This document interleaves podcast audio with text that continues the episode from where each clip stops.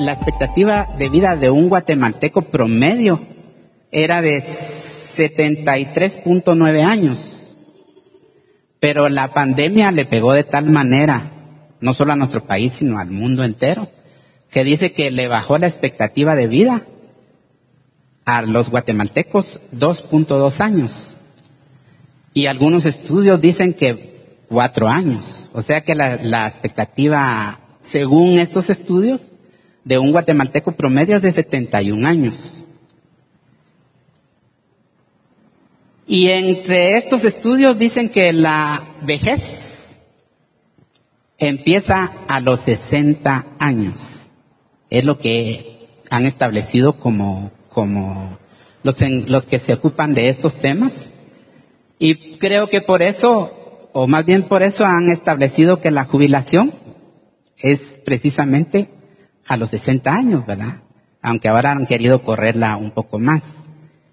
Que se supone una persona ha trabajado toda su vida y a los 60 tendría derecho a, a poder tener una vida más relajada eh, debido a una jubilación. Lamentablemente, en países como el nuestro, la atención de nuestros adultos, nuestros, nuestros ancianos, eh, recae sobre la familia porque nuestro sistema social no tiene la capacidad de poder brindar ese, esa ayuda y sobre todo que una generación anterior tampoco tuvo toda la oportunidad de poder eh, estar trabajando en un sistema formal y por lo mismo no tenían eh, derecho a, por ejemplo, a X, ¿verdad?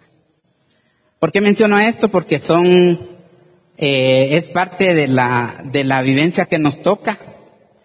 Y yo quiero, en primer lugar, en las reflexiones que, que hice sobre esta experiencia, dirigirme a los jóvenes, a los más jóvenes. Y quisiera empezar con una, una frase y decirles, la vida es muy corta. Y quiero tomar el pasaje de Eclesiastés capítulo 12, verso 1, pero en, la, en, esta versión yo creo que es un poco más eh, asimilable para nosotros. Y dice esta versión, no dejes que la emoción de la juventud te lleve a olvidarte de tu Creador. Honralo mientras seas joven, antes que te pongas viejo y digas, la vida ya no es agradable.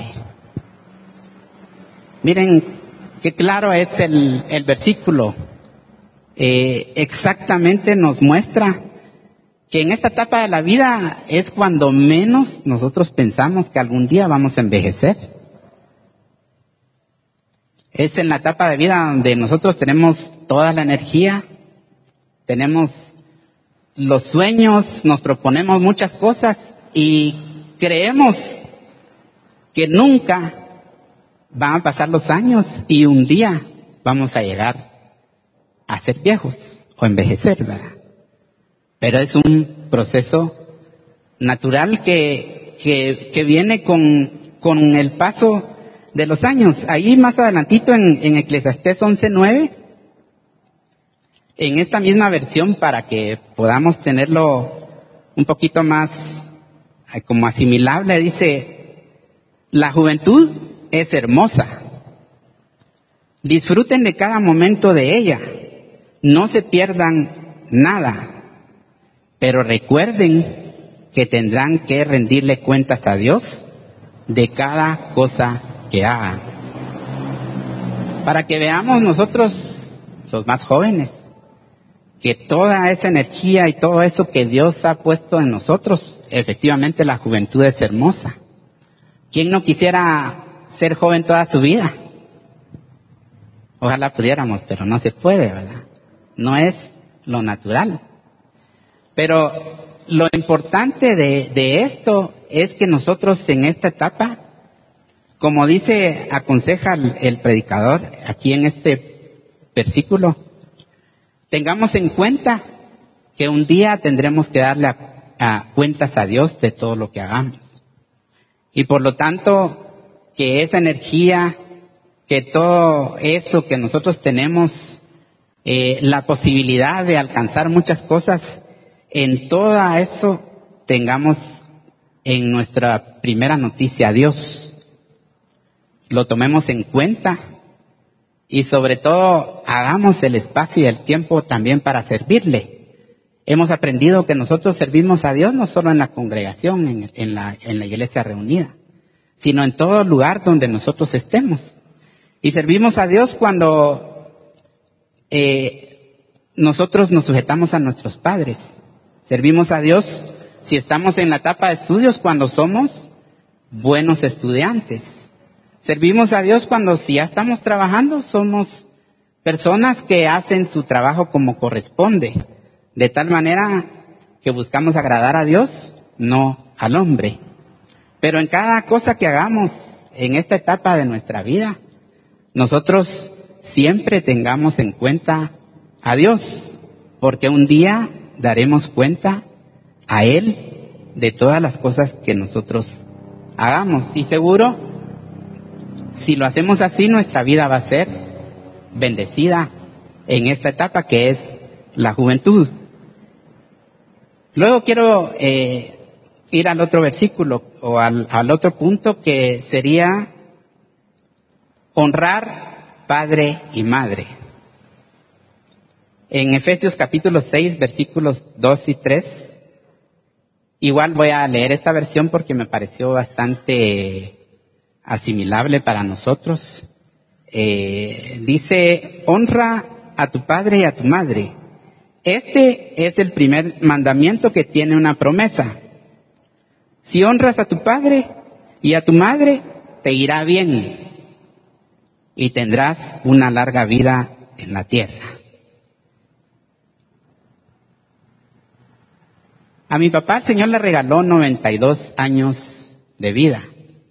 Y ustedes saben que una persona eh, grande le encanta contar sus anécdotas, las historias de su vida, de cómo fue su niñez y, y de todas las experiencias que tuvo durante ese transcurso de su vida. Imagínense 92 años, cuántas cosas, cuántas experiencias tuvo mi papá. Pero a mí en el día de hoy quisiera solo recordar algunos algunas cosas de esos que él nos contaba. Porque él dice que cuando tenía, estaba estudiando en tercero primaria, un día llegó su mamá y le dijo, mi hijo, eh, ya no vas a poder seguir estudiando. Porque en la casa necesitamos ayuda económica. Así que te toca salir y apoyarnos trabajando. Y entonces mi papá, imagínense un niño que le tocaría estudiar, que le tocó salir a trabajar, pero fue muy creativo. Dice que él eh, le hacía mandados a los vecinos, le cortaba la grama de la de enfrente de las casas a los a los vecinos eh, dice que en el parque normalmente venía un bus que traía extranjeros. Él se iba a parar allá al, al, parque y ayudaba a los extranjeros a llevar su maleta. Eh, en su casa había un sitio que tenía árboles frutales y cuando había fruta, dice que la cortaba y la vendía. Había también café, cortaba café y vendía café por libra, pero encontraba la manera de llevar dinero a su casa para poder ayudar a la economía de su familia. Y nunca le hizo el feo a, a, ninguna de estas cosas porque él vio la necesidad de su mamá. Él no conoció papá, él solo tuvo mamá. Y veía que sus hermanos no tenían esa misma disposición. Y entonces él decidió invertirse en hacerlo. Y cuando yo pudo trabajar, exactamente su salario era para poder invertir en la economía de su casa. ¿Por qué menciono esto? Yo creo que la experiencia de no haber podido estudiar y haber tenido que aprender un oficio no solo fue de mi papá. Pero lo menciono porque él en esos días no conocía al Señor, no había entregado su corazón al Señor. Sin embargo, él con sus acciones cumplió un principio de la Biblia. Ese principio que dice que cuando honramos padre y madre, dice que nos irá bien y seremos de larga vida sobre la tierra. Ahí entiendo yo una de las razones por las que él tuvo la bendición de vivir 92 años. Es como un, una, un cumplimiento de esa promesa en su vida. Yo sé que él recibió al Señor hasta, hasta en esa última etapa de su vida. Pero sin embargo recibió la promesa de una larga vida gracias a esa oportunidad que aprovechó de poder honrar a su madre a través de, de colaborar con ella en la economía de su casa. Luego nosotros crecemos, ¿verdad? Yo veo aquí en la congregación, me acuerdo cuando, cuando fueron las, las primeras actividades de jóvenes, cuando fue el, un aniversario de jóvenes, había aquí muchos que eran patojos, ¿verdad? Puros patojos.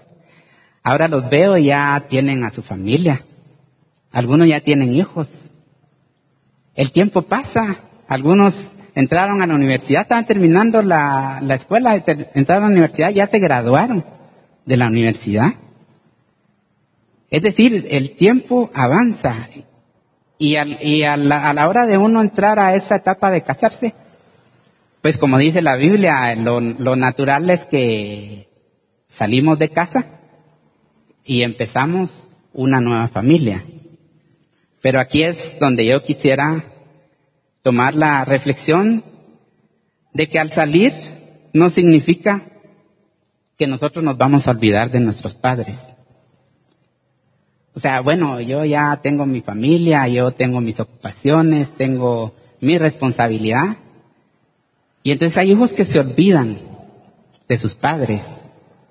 Se olvidan de que en algún momento ellos proveyeron, ellos les dieron bendición, un lugar donde estar. Y entonces, una reflexión de eso es que no debemos olvidarnos nosotros de poderles hacer una llamada, de poderlos visitar, de poder hacer intencionalmente una agenda para poder sacarlos a dar un paseo. Porque de verdad, si no somos intencionales en esas cosas, el tiempo pasa y cuando sentimos ya pasó un año, ya pasaron dos años y nunca tuvimos ese espacio para compartir con ellos. Si usted lo hace, usted sabrá que es realmente una bendición. Los padres aprecian cuando de repente oyen a su hijo, eh, papá, ¿cómo estás? O cuando de repente el hijo llega o la hija llega y, ¿qué tal papá, mamá, cómo están? Es algo que no debemos eh, olvidar cuando ya salimos de casa, ¿verdad? Y además, tampoco debemos olvidar que deberíamos de apartar económicamente algo para bendecirlos a ellos también, ¿verdad? Cuando ya tenemos la posibilidad, la oportunidad, el apartar algo de nuestro presupuesto para poder apoyar a nuestros padres. Quizás alguno dice, bueno, mis papás no lo necesitan. Pero aún así, cuando nosotros les llevamos algo para agradarlos, ellos sienten la bendición. Se sienten eh, tomados en cuenta y se sienten agradecidos de que nosotros también tengamos ese detalle de poder económicamente ayudarles, ¿verdad? Otra reflexión que, que digamos, en esta etapa de, última de mi papá tuvimos que eh, considerar es que en el caminar de una familia eh, en la que se conviven padres, hijos, siempre pueden darse situaciones en las que los hijos puedan ser afectados por alguna actitud o alguna palabra de los padres y que sea necesario que el padre considere en pedirle perdón. O al revés, ¿verdad? Que uno como hijo, de alguna manera, cometió algo que dañó el corazón del, del padre. Y también debemos hacer la reflexión de que es importante que nosotros pidamos perdón. ¿Por qué menciono esto? Porque en muchas ocasiones ya cuando llega ese último momento en que tenemos a nuestra persona, eh, nuestro anciano, nuestro padre, nuestro, nuestra persona adulta en un lecho de enfermo, entra el pensamiento y si lo que necesita es pedirle perdón a alguien, o si lo que necesita es que alguien le pida perdón, ¿Y por qué esperar hasta ese momento si ahora que tenemos la oportunidad, que tenemos la convivencia, ¿por qué no ponernos a cuentas con nuestras personas queridas? Aprovechar que, que tenemos ese acceso y caminar en esa armonía y comunión, en ese constante practicar, el pedir perdón y en perdonar, ¿verdad? Porque, porque ¿quién puede decir que no ha tenido alguna experiencia en que se ha sentido lastimado y necesita ya sea que le perdonen, que le pidan perdón o perdonar. Entonces, también es una reflexión el que nosotros podamos examinar nuestro corazón como hijos o como padres. Y por último, eh, dentro de estas reflexiones, eh, yo pensaba que si tenemos el privilegio de ver envejecer a nuestros padres, llega un momento en que ellos nos van a necesitar cada vez más. Como les decía, nuestro sistema social no es capaz de, de absorber a todos nuestros ancianos y entonces le toca a, a la familia asumir ese papel. Entonces, una manera de honrarlos que nosotros tenemos es recordar que así como cuando nosotros nacimos y fuimos pequeños y dependimos totalmente de nuestros padres, ellos nos cuidaron, nos alimentaron, ellos dieron su vida para que nosotros pudiéramos salir adelante. Pues ahora si nos toca el caso de, verlos y ellos empiezan a depender de nosotros, pues podemos honrarlos con esa disposición de servirlos, de atenderlos, de ayudarlos para ese último trecho de su vida. De verdad que cuando ellos pueden ver a sus hijos cerca en ese proceso, se sienten muy bendecidos, se sienten acompañados, y, de verdad se sienten honrados. Entonces es una, una reflexión, no nos olvidemos de ellos, sobre todo cuando vemos que el tiempo pasa y están envejeciendo. Amén. Entonces quiero concluir. Quiero concluir la reflexión con un versículo también de Eclesiastés en esta versión que me gustó mucho. Eh, partiendo del, del, pensamiento, la vida es muy corta. Y en Eclesiastés 12.5 dice la escritura, acuérdate de tu Creador antes que tengas miedo de caerte y te preocupes de los peligros de la calle, antes que el cabello se te ponga blanco como un almendro en flor y arrastre los pies sin energía como un saltamontes moribundo. Y la alcaparra ya no estimula el deseo sexual. Acuérdate de él antes que te falte poco para llegar a la tumba, tu eterno hogar, donde los que lamentan tu muerte llorarán en tu entierro. Vivamos nuestra vida tomados de la mano del Señor. En cada etapa nosotros busquemos honrarlo y seguramente nuestra vida en todo su recorrido va a ser una vida bendecida.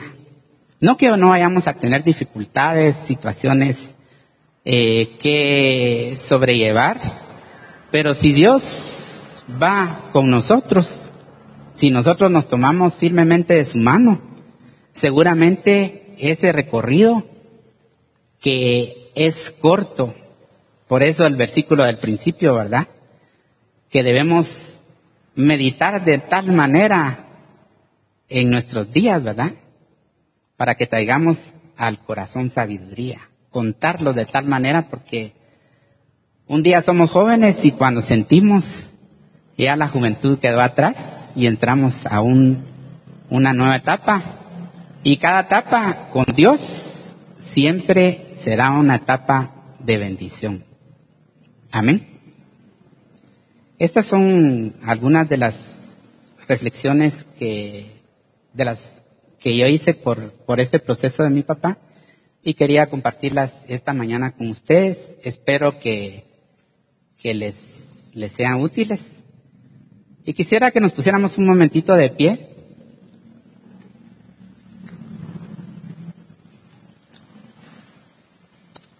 Y si usted tiene la oportunidad de tener a sus padres cerca, a sus hijos cerca, yo quisiera que en este momento aprovechemos, no sé cuándo fue la última vez que usted le dijo, papá te quiero mucho, mamá te quiero mucho, mi hijo, de verdad, eres muy especial.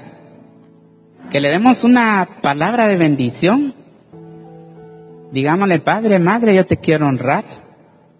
Muchas gracias por lo que haces por mí. Bendigámonos como padres, bendigámonos como hijos. Amén. Oremos un momento. Señor, en el nombre de Jesús, esta mañana estamos delante de tu presencia y agradecemos, Señor, este día que tú nos regalas de vida, Señor. Y hoy, como padres e hijos, queremos mm, bendecirnos, Señor. Gracias, Señor, por, por ese esfuerzo, por esa inversión que hacen los padres, Señor, por, porque anhelan y desean que sus hijos salgan adelante. Gracias, Señor, por, por, porque tú eh, les has dado ese privilegio, Señor, de poder ser padres y tener a su cargo, Señor, el poder dirigir guiar en tu temor a sus hijos, Señor.